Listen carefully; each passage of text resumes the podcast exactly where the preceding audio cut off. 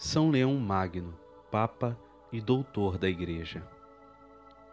Nascido na Etrúria e elevado à Cátedra de Pedro em 440, foi verdadeiro pastor e pai das almas. Esforçando-se por firmar de todos os modos a integridade da fé, defendendo corajosamente a unidade da Igreja, repelindo com todas as forças ou pelo menos abrandando as invasões dos bárbaros com toda a justiça, mereceu o cognome de Magno. Morreu no ano 461. A servidão especial de nosso ministério. Dos sermões de São Leão Magno, Papa. Embora seja a Igreja de Deus toda ordenada em distintos graus, de forma a subsistir a integridade nos diversos membros do corpo sagrado, todos, no entanto, no dizer dos apóstolos, em Cristo somos um.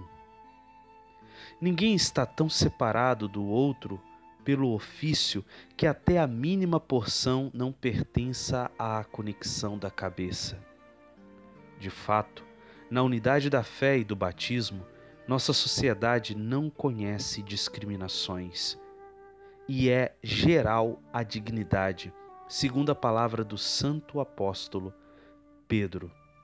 Quais pedras vivas deixai-vos edificar como casas espirituais, um sacerdócio santo, para oferecer sacrifícios espirituais aceitos de Deus por Jesus Cristo.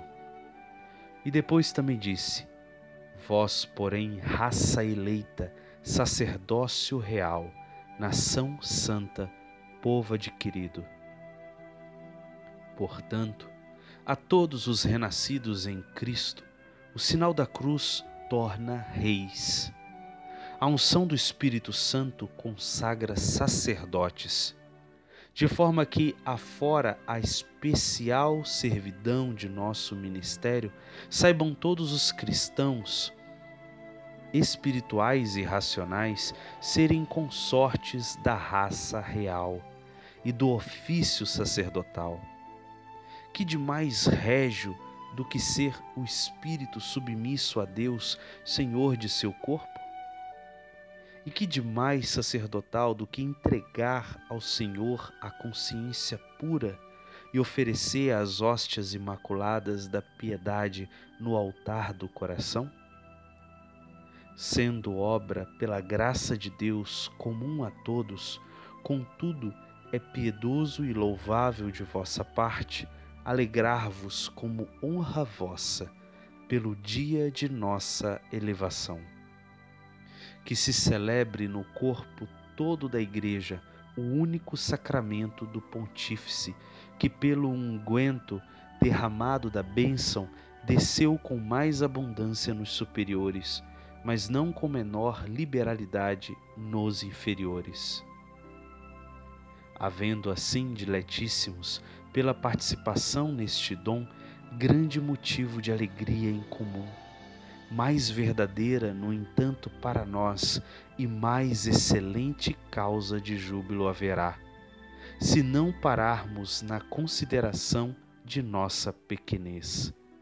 Porque muito mais vantajoso e mais digno será erguermos a força do Espírito para contemplar a glória do Santíssimo Apóstolo Pedro, e de preferência neste dia venerar aquele que da própria fonte dos carismas foi abundantemente regado, para que, tendo recebido sozinho, nada seja transmitido a alguém sem sua participação.